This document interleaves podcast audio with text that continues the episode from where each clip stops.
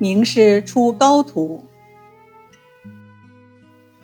俗话说：“名师出高徒。”汪逢春的一生有幸遇到了两位名师。第一位是苏州名医艾步禅，艾家与汪家是世交。艾步禅见汪逢春天资高、悟性强，一心想收他为徒。一八九六年六月十三日是汪逢春十二岁生日。艾步臣也来到汪家，大家夸奖汪逢春聪明机灵，前途不可限量。中午吃饭时，气氛更是热闹。艾步臣见时机到来，郑重宣布：“我一直觉得凤春将来会成为好中医。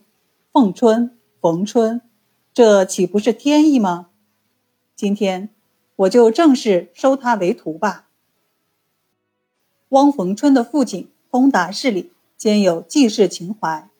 他相信北宋名臣范仲淹的“不为良相，便为良医”的名言，因此内心深处虽然还是盼望儿子有朝一日能够登科及第，却并不反对他学习中医，于是爽快地答应了。从此，汪逢春一边学习四书五经。一边跟着艾步禅学起了岐黄之术，他的天分也充分表现了出来。他勤学好问，读了《黄帝内经》《难经》《伤寒杂病论》等等医典。这些在别人看来文字古奥、思想玄妙的医学古籍，他却读得津津有味。同时，他还兴致勃勃地涉猎了历代中医各个流派的学说。在艾步禅门下的几年，他对中医产生了深厚的感情。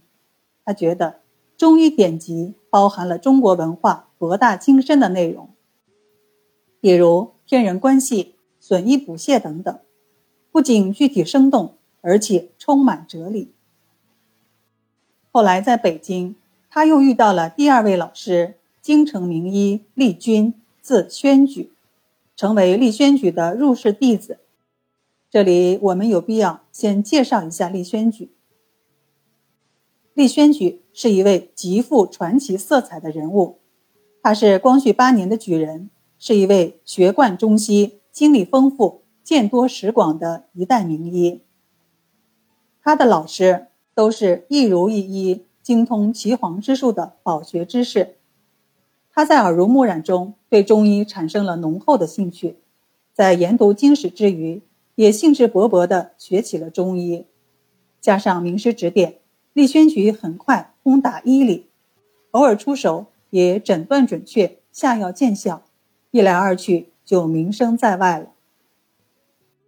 后来，厉宣举又开始涉猎西学，研读西医著作，并很快将中西医学融会贯通。他分析中西医的异同，结合自己的行医实践。撰写了一部著作，名叫《内经难经经释》，成为名震一时的医界大家。随后，他走出国门，到南洋各国行医治病，游历讲学，一心要把中医传播到异域。数年后，他又东渡日本，购买了大量日本医学书籍，收集了许多医学资料。回国以后，编辑了。近代一级存异考。再后来，他的足迹又远涉德国、法国、意大利、瑞士、奥地利和俄罗斯等国家。在这些国家，他走访医院、医校，留心了解各国各地医疗及医学教育情况。一九零三年，李宣举回国，在京城的商部任主事一职。在任职期间，他经常被请到各王府去诊病疗疾。不久，他药到病除的医术成为朝廷官员经常议论的话题。一九零六年，他奉旨为慈禧太后和光绪皇帝诊病，连续几个月效果十分明显，声名大振。由于他运用了中西医结合的方法和食疗等措施，受到清廷太医院。一些保守衣冠的非议和刁难，他无心周旋应对，就托病辞去这份差事，在家闭门读书，静心修养。这一年，汪逢春进京赶考，无奈科举取消，他在北京谋得一份差事，并安家后，就慕名去拜访立宣举，并经常来照顾年事已高的厉老。在陪伴厉老左右时，汪逢春有了更多的机会向厉老请教。学识渊博、见多识广的厉老觉得汪逢春在许多地方与自己十分相似，又总是陪伴在身边，侍奉汤水，嘘寒问暖，尽心尽力，因此对他的指点也就格外细致。汪逢春专心听，细心记，用心领悟，进步自然很快。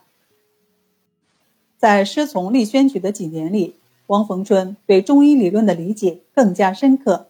临床经验更加丰富，在医术上更是百尺竿头更进一步。不久，汪逢春便开始悬壶济世，成为一代名医。